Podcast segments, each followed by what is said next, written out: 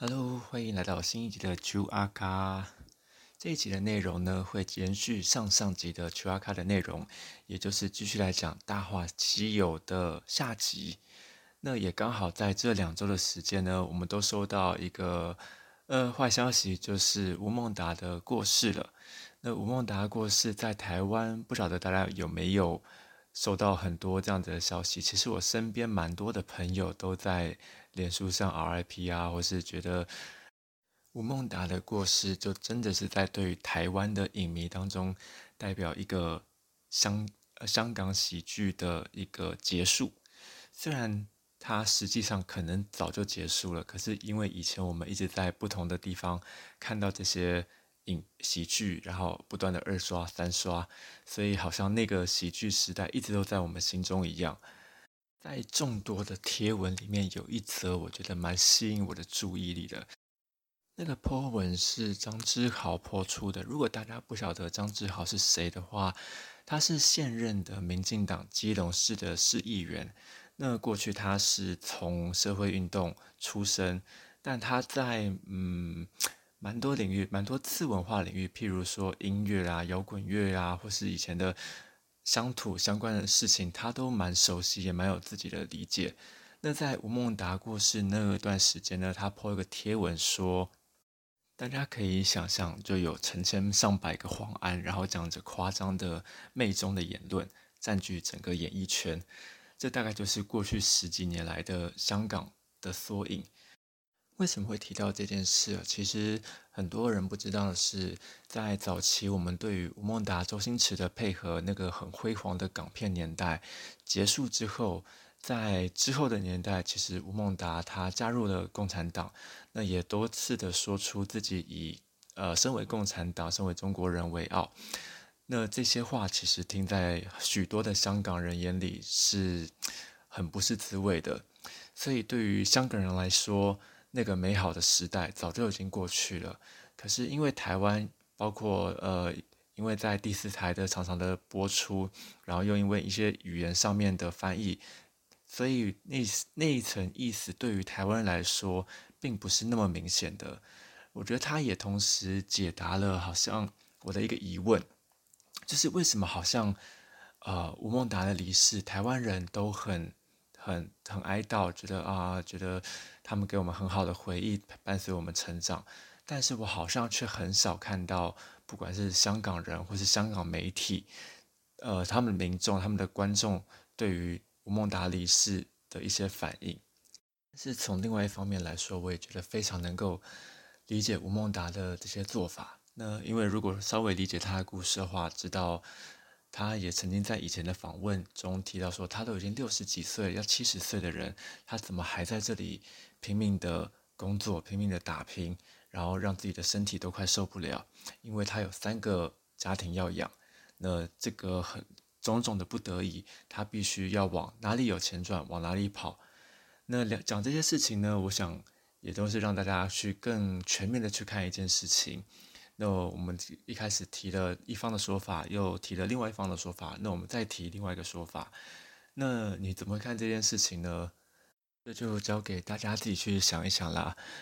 因为看一看时间，我们好像 应该来进入主题喽。在上一次的主题，我们大概聊到了当时他们在拍《大话西游》一二的时候所的所发生的一些背景故事跟一些回想。那这一次呢，会来大家聊聊《大话西游》这个“西游”是什么意思，跟我自己看完的一些心得想法。那《西游记》大部分大家所有人看到的、了解的《西游记》，大概都是后面改编或是白话文的版本。可是你知道原著的《西游记》其实是一个高深莫测的一本小说吗？因为《西游记》本身的内容，它就跟佛法、道教有很深的渊源、很深的关系，所以每个人读呢都有自己的感受。也就是因为这样子，当《西游记》出来之后呢，伴随着不同朝朝代，有很多的不同的注解出来。那最出名的有包含像《西游原旨》，去告诉你说你应该怎么去理解《西游记》，它里面的什么相多相当多的词汇、专有名词代表什么意思。其实历代有非常多这样子的呃延伸著作出来。讲回《西游记》本身，呃，刚刚想说它有很多的是跟这个佛法道教有关。你知道现在我们其实都了解到《西游记》的作者是吴承恩，可是这个是非常晚期，大概是一九三零年代才算是正式定调的一个说法。那在一九三零之前呢，大家普遍认为这个《西游记》的作者是谁，反而其实是全真教的丘处机。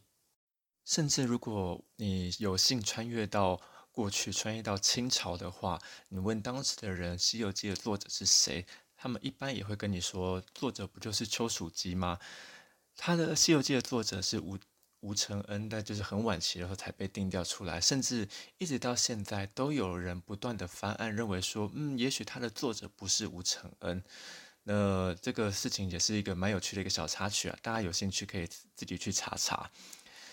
那我们回到了《西游记》本身，像《西游记》它本身就带有一些这种佛学的色彩存在。那《大话西游》就已经表明的跟你说了，它是一个一个谎言版的《西游记》。虽然是谎言版，但是它里面的一些精神跟《西游记》还是有一些相关的。譬如说，我们在看。《大话西游》一二的时候，我们可以知道它是一个在穿越过去，透过月光宝盒穿梭不同时空的一个故事。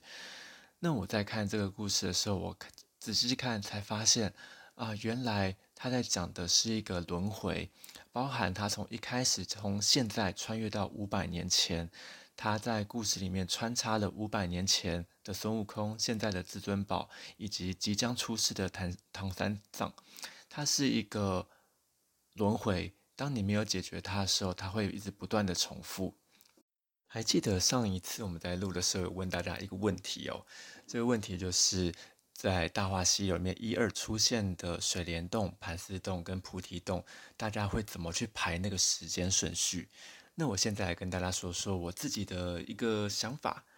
那我认为最一开始就是五百年前出现最早的就是水帘洞，接下来的。盘丝洞跟菩提洞，它是一个平行时空，它们不在一个时间轴上面。为什么会这样说呢？大家可以回想，就是它当这个月光宝盒上面写的是它会可以穿越时空，那我理解的就是这个穿越时空，它也有可能是一个平行时空。当你达到某一个条件，那这个条件是什么？这个条件就是我们刚刚讲的，当你没有打破既有的轮回之后。的时候，那个时空会一直不断的重复，一直轮回。那在故事里面，我们看到了这个至尊宝，他周旋在晶晶跟盘丝大仙之间，他经过了大彻大悟，抛下自己的呃七情六欲之后，决定要救自己心爱的人。就因为这个举动，他抛下了过去，他打破了这个轮回。所以在当他使用这个。月光宝盒想要穿越去救人的时候，他穿越到一个新的时空，也就是菩提洞的时空。那可以这个证明这个证据呢，就是他到了菩提洞这个时空的时候，他发现这个师傅跟以前不一样，他不是以前那个 Only You 很吵像苍蝇一样想打死他的那个唐三藏，而是一个呃他。也而是一个师兄弟都说，师傅本来就是一个沉默寡寡言的人，所以呃，就有像这样的事情，我会理解它是一个平行时空。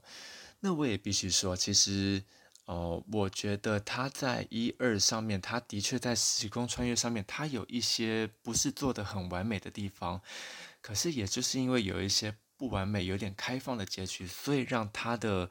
解读有了更多元的可能性。关于这一点呢，呃，《大话西游》一二三的编剧跟导演刘镇伟啊，他其实也很坦白的说，他在写一跟二的时候，他其实自己有些地方都没有想懂，所以隔了非常久以后，二到了二零一六年，他觉得他想通了，补了一个结局，然后拍了一个《大话西游三》。那这个《大话西游三》可以说是补足一二一些暧昧的地方，把它说得更清楚。那这个作品呢，只有一个字：烂。